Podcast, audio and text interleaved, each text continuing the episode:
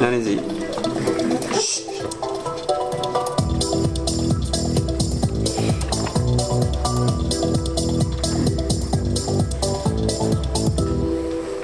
Bonjour et bienvenue sur euh, l'émission radio Humanité 2.0. Aujourd'hui, nous allons donc débattre du sujet qui fait qui, est beaucoup connu aujourd'hui, la robotique dans la société. Nous accueillons aujourd'hui donc euh, quatre personnes. Tout d'abord, euh, Monsieur Pierre Fontaine, bonjour, maire de Paris. Vous avez donc euh, 52 ans, vous avez étudié à Sci- Sciences Politiques de Paris. Vous avez d'ailleurs fait un discours il y a deux semaines sur euh, le projet de ville autonome de Paris euh, concernant euh, essentiellement les voitures autonomes. Nous avons ensuite avec nous Monsieur euh, André Deschamps. Bonjour André Deschamps. Bonjour. Vous êtes donc un ancien soldat, c'est vous avez voulu assister à, à cette euh, rencontre car euh, vous avez perdu, il me semble, un camarade sur le terrain à cause d'un char autonome. Oui, tout à fait. Vous êtes donc contre les armes autonomes dans l'armée. Ensuite, nous avons avec nous mademoiselle Françoise de Vost. Bonjour Françoise. Vous avez 42 ans, vous êtes PDG de Nextron Robotique, donc euh, vous développez des exosquelettes dans le domaine militaire afin d'aider les soldats dans leur mission. Votre dernier projet, d'ailleurs, fait référence à, aux- à l'exosquelette RX25, donc euh, très intéressant, nous en parlerons juste après. Enfin, monsieur Harry Thompson, bonjour monsieur. Bonjour, Vous avez 60 ans, vous êtes sociologue à Bordeaux. c'est ça. Vous avez d'ailleurs écrit un livre euh, intitulé L'humanité, le fantôme de la robotique, dans lequel vous parlez de la robotique qui, selon vous, euh, prend trop de place dans la société. Vous avez d'ailleurs reçu une, une baisse qualité sur votre livre. Félicitations. Merci. Donc, euh, pour aborder ce sujet, tout d'abord, pensez-vous que les robots d'aujourd'hui soient trop développés ou faut-il augmenter cette, ce développement des robots dans la société? Mademoiselle Françoise. Euh, je pense que le développement des robots peut toujours être amélioré. Il est vrai qu'il n'est pas poussé à son maximum, on peut toujours euh, évoluer. Maintenant, la recherche avance et savoir si c'est bien ou mal, il est évident qu'il y a des côtés positifs et des côtés négatifs. Je pense qu'on peut trouver. Beaucoup de côtés Et positifs. Monsieur Deschamps, d'ailleurs, en parlant de côté euh, négatif, il me semble que vous en connaissez cer- certains. Bah oui, il y a des progrès à faire. Euh, bah, tout d'abord, euh, est-ce que si réfléchir à ce qu'on doit donner tous les droits à un robot, est-ce qu'on a, il a le droit de tuer des êtres humains Euh, Maintenant, je suis pas totalement contre l'idée de d'utiliser des robots, enfin là, la robotique, par exemple, on parlait du, de l'exosquelette. C'est vrai que ça peut être un atout. La robotique peut être utilisée pour, en communion avec l'homme, mais je pense pas qu'elle doit être utilisée euh, Selon Seul. vous, euh, ne doit pas être trop autonome non plus. exactement. Très bien. Monsieur Harry Thompson, justement, euh, vous pouvez rebondir sur le sujet. Bah, je trouve, euh, avez- je suis pas forcément pour euh, le développement de la robotisation, et je trouve euh, qu'on va vers un trop grand développement de celle-ci, euh, elle devient trop, euh, trop présente euh, au quotidien, et je pense que, je sais, je l'ai remarqué, je le dis dans mon livre, euh, ça a des aspects négatifs sur la société, et donc euh, Très bien, monsieur Fontaine, justement, vous qui développez le projet euh, Ville autonome de Paris, euh, qu'en pensez-vous? Alors euh, tout d'abord, quand vous dites que la robotique se développe peut-être trop, il faudra peut-être citer des exemples là-dessus, car pour le projet de Paris Ville Autonome, le but est d'auto- d'automatiser les, moyens de transport pour permettre une meilleure circulation et donc une, permettre aux, aux Aux personnes. citoyens de Paris de pouvoir se rendre plus facilement à leur travail et permettre donc d'optimiser euh, le- leur travail, Le déplacement. le déplacement. mais elle se développe trop dans certains domaines. Euh, Il y a des limites à fixer quand même. Euh, quand je pense forcément au domaine, euh, au, au domaine militaire, donc, euh, Exactement. il y a des limites qui devraient être fixées sur le développement de la robotisation. euh, et par contre, dans le domaine civil, euh, alors il n'y a pas de limite sur l'aspect humain directement, mais euh, indirectement, et on va vers un asservissement de l'être humain euh, avec Oui. la Ce robotisation. qu'il faut préciser, c'est que ce développement euh, poussé de la robotique reste toujours sous contrôle euh, de personnes qualifiées, maîtrisant leur domaine. Euh, Il ne faut pas euh, faire de préjugés là-dessus et directement penser que la machine euh, va asservir l'humain. Oui. Donc, Bah, euh, en attendant, j'ai quand même un camarade qui est mort. euh, personne n'était derrière euh, la machine pour l'utiliser et c'est la des machine qui a décidé de, de tuer mon camarade. Mais en allant, vous saviez très bien qu'en allant au front, il y avait des risques de, bien évidemment de périr. Et donc ce n'est pas parce que c'est une machine qui a tué votre camarade qu'il n'aurait pu euh, ne pas mourir, par exemple. Bien sûr, mais c'est pas éthique. Enfin, je veux dire, euh, de se battre contre euh, quelque chose qui n'est pas vivant, qui ne, pas, qui ne peut pas mourir, c'est totalement différent que de se battre contre des vrais humains. sur cet aspect-là qu'il y a des problèmes justement et des lois à fixer, des, des règles à mettre en place. L'être humain, je pense, devrait toujours avoir un, un- un pourcentage de contrôle euh, sur, euh, sur la, la robotisation et sur les robots en général. Euh, Et c'est ça qui manque dans notre société, dans notre société actuelle et qui manque par rapport au développement des, des robots. Justement, euh, mademoiselle Françoise, vous, vous développez des exosquelettes afin d'aider justement ces militaires qui font face à des armes autonomes. Donc euh, selon vous, c'est une bonne chose. Mais je pense que oui. Comme vous dites, votre camarade est mort face à une machine et je pense que c'est donc une guerre injuste que nous menons. Donc, euh, à mon avis, il est bon de développer les armes, euh, la robotique dans l'armement. Parce que peut-être que, que c'était injuste que votre euh, camarade meure face à une machine, c'est vrai. Mais si ça avait été un homme, je rejoins Monsieur Fontaine, ça aurait pu être le même résultat. Mais je pense que vous auriez un discours différent si vous étiez équipé de- d'exosquelettes que nous sommes en train de développer. Et justement, ces exosquelettes euh, gardent une dimension humaine à la machine. à- Voilà, exactement. Exactement. Un exosquelette n'est pas euh, un char autonome euh, avec aucun contrôle de l'être humain. Un exosquelette, un exosquelette est là pour accompagner l'homme, c'est c'est différent. Je suis d'accord avec vous, mais ça fait quand même partie de la robotique. C'est pour ça que je suis pas fermé à la robotique, mais il faudra mettre des limites. Donc euh, selon vous, euh, le robot aujourd'hui dans la société euh, commence-t-il à, à englober l'humain C'est-à-dire, euh, parlons-nous de transhumanisme où la robotique est vraiment présente euh, sur l'humain Monsieur Thompson, euh, dans votre livre euh, L'humanité, le photo de la robotique, Bah, vous développez justement cette idée. ça a justement euh, des, des impacts euh, énormes au niveau social et ça risque de, de continuer avec, euh, avec l'évolution. Euh, comme je l'ai dit, on va vers un asservissement de, de l'homme et euh, donc euh, l'homme est de plus en plus, euh, de plus, en plus euh, bloqué face à la robotique, donc euh, il est obligé d'évoluer avec.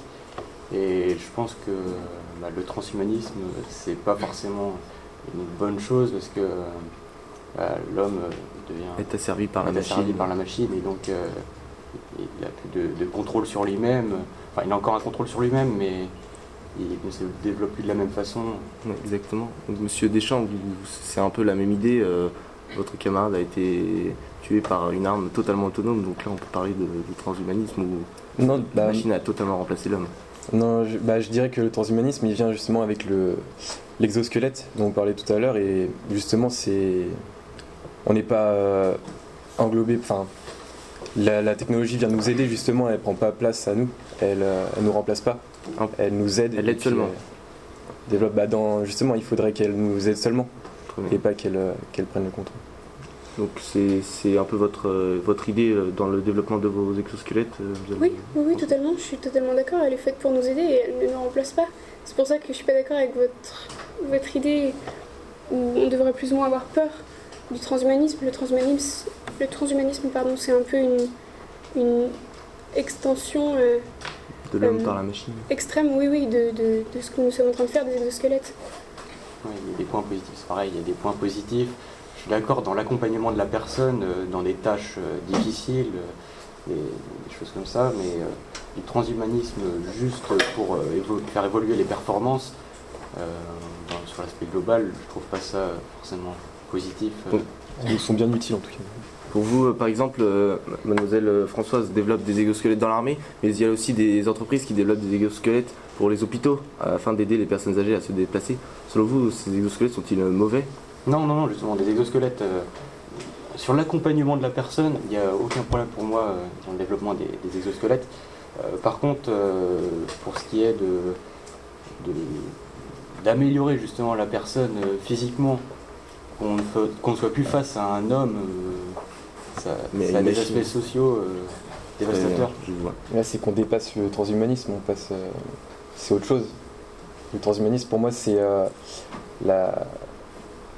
La capacité de, de faire évoluer l'humain, mais pas de le remplacer, de, qui est toujours euh, une part d'humanité dans la technologie. Oui, mais Donc c'est toujours l'homme qui est aux commandes. Pour le transhumanisme, oui. Le transhumanisme. Très bien. Euh, selon vous, aujourd'hui, euh, les robots d'aujourd'hui sont-ils euh, à l'image de ce qu'on imaginait dans le passé? Des robots, monsieur Fontaine, vous qui développez les voitures autonomes Alors, euh, pour ce qu'il y est d'avant, on pensait plutôt à des robots euh, à effet négatif. Mais de nos jours, cet aspect-là n'est pas du tout évoqué. En effet, euh, il est véridique que la- l'automatisation et la robotisation a donc pour effet d'optimiser euh, la croissance économique euh, du pays. Par exemple, je peux vous dire que 20% de la productivité en France va être euh, boostée par euh, la robotisation. C'est cette utilisation de l'intelligence artificielle et de la robotique a donc pour effet de d'augmenter euh, ce que nous faisons déjà actuellement.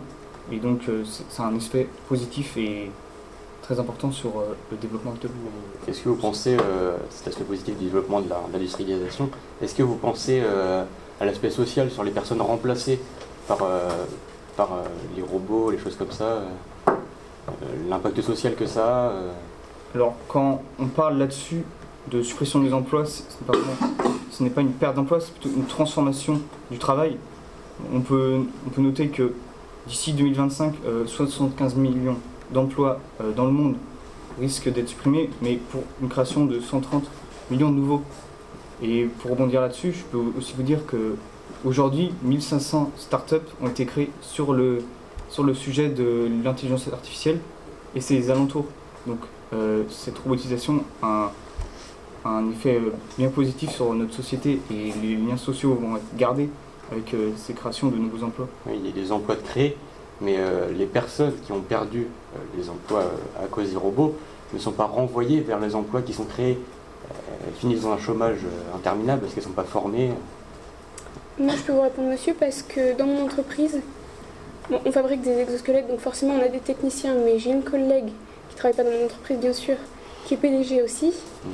et qui, elle, paye des formations à ses employés, Oui. De façon à les reconvertir, c'est et ça ne les mais renvoie c'est pas assez accompagné dans, dans toutes les entreprises, c'est pas assez euh, démocratisé euh, ce type de formation. Si vous voulez, euh, l'utilisation de la robotisation va donc euh, optimiser euh, l'économie et la croissance du pays. Et c'est- cet argent euh, obtenu va donc permis- permettre de reformer les personnes qui ont perdu leur emploi et donc de sauvegarder ainsi leurs emplois. Et la, la vision de- des robots qu'on se faisait dans le passé a-t-elle aidé à développer euh, plus en profondeur les robots comme ceux qu'on peut voir aujourd'hui sur le terrain, euh, monsieur Deschamps? Cela a-t-il influencé euh, les pensées?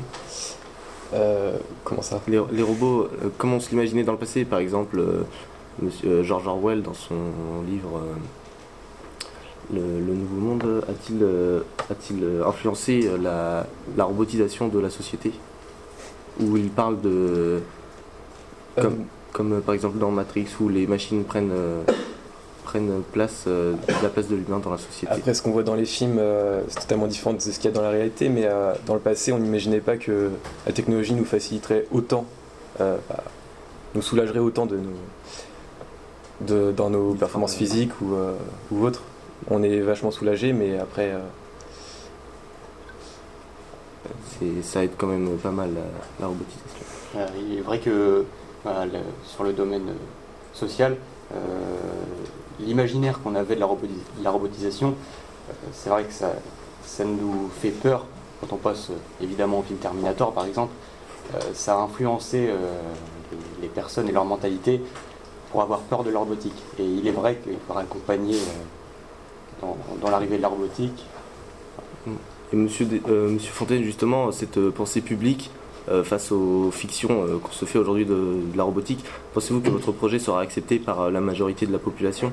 Une Je pense que, que oui, car bien que des effets négatifs peuvent être pensés par une grande partie de la population, euh, je suis tout à fait certain que la plupart de ces gens sont bien satisfaits de recevoir par exemple leur colis sous un délai très bref grâce à la robotisation des systèmes de livraison. Et il n'y a donc pas de raison euh, véridique pour être contre euh, cette euh, optimisation et cette optimisation euh, du transport et dans la ville de Paris.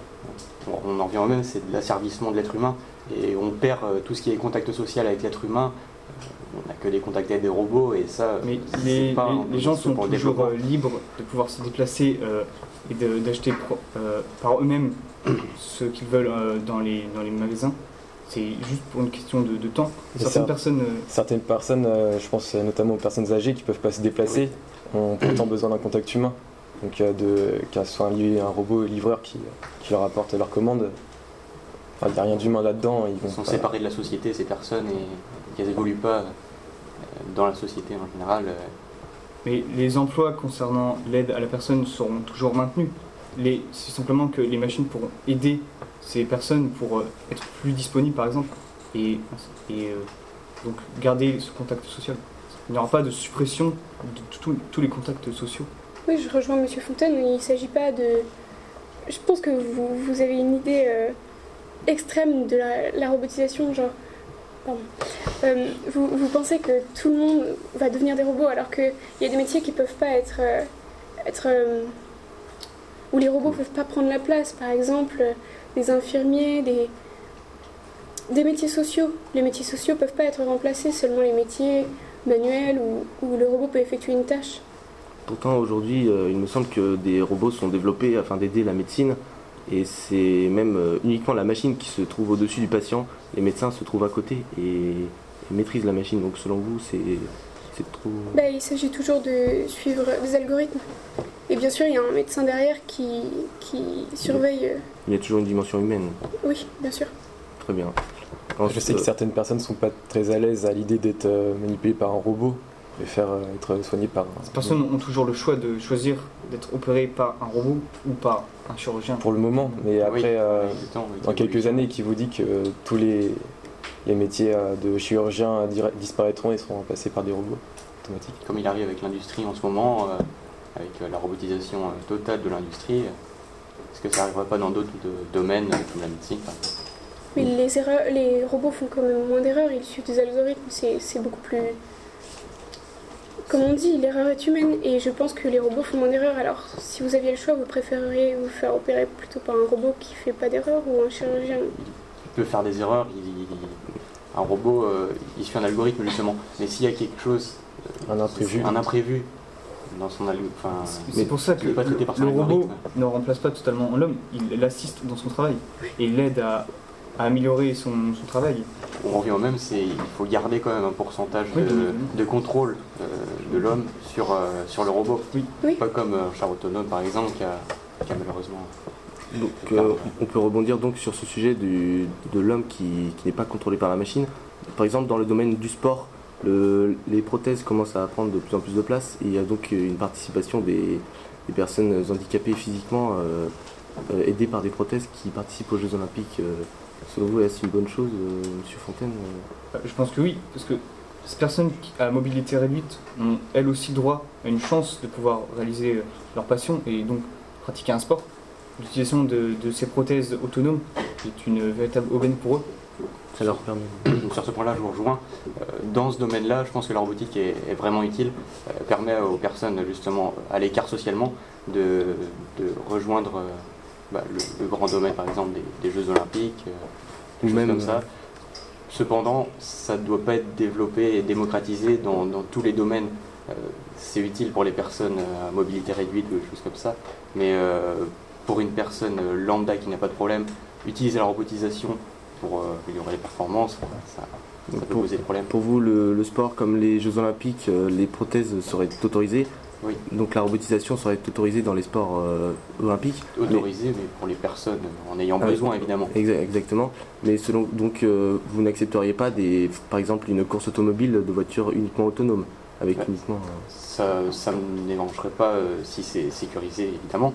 Et euh, si c'est à part des, des Jeux Olympiques, euh, enfin, on parle de course de course de voiture là, mais une course de personnes.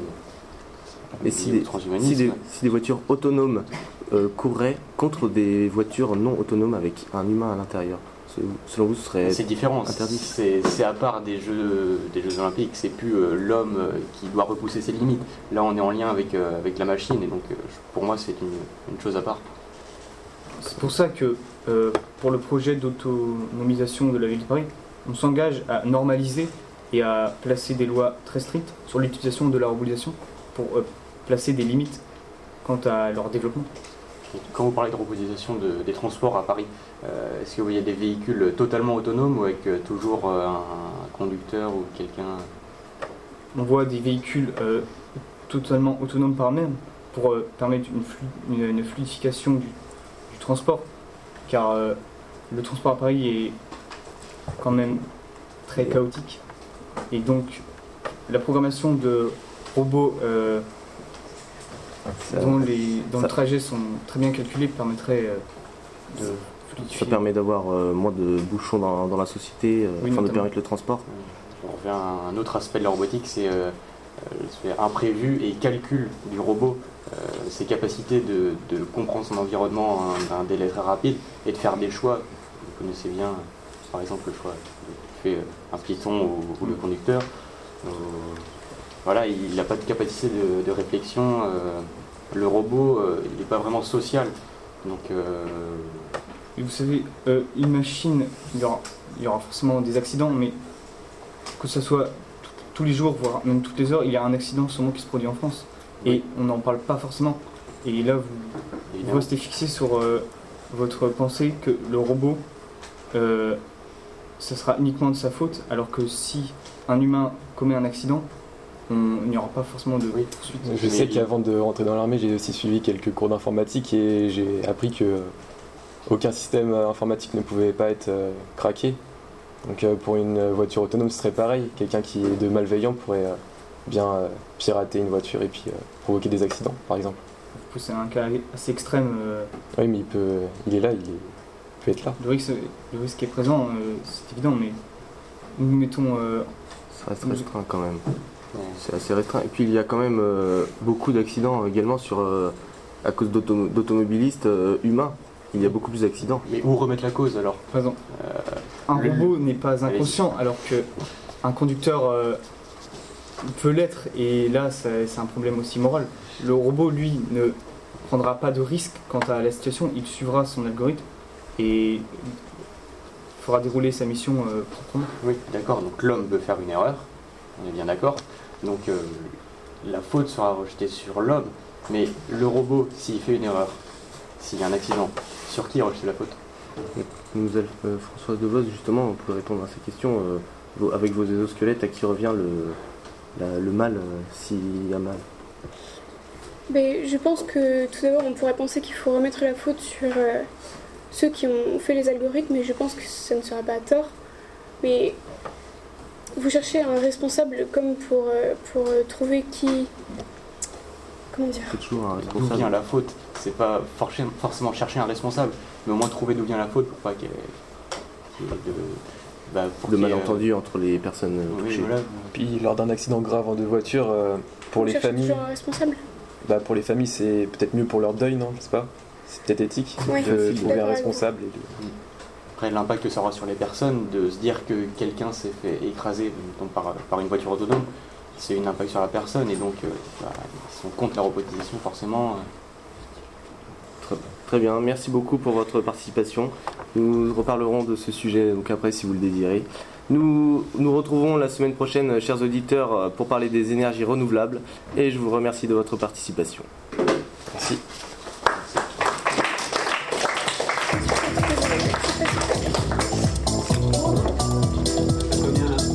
Ah, 23 minutes. 23 24.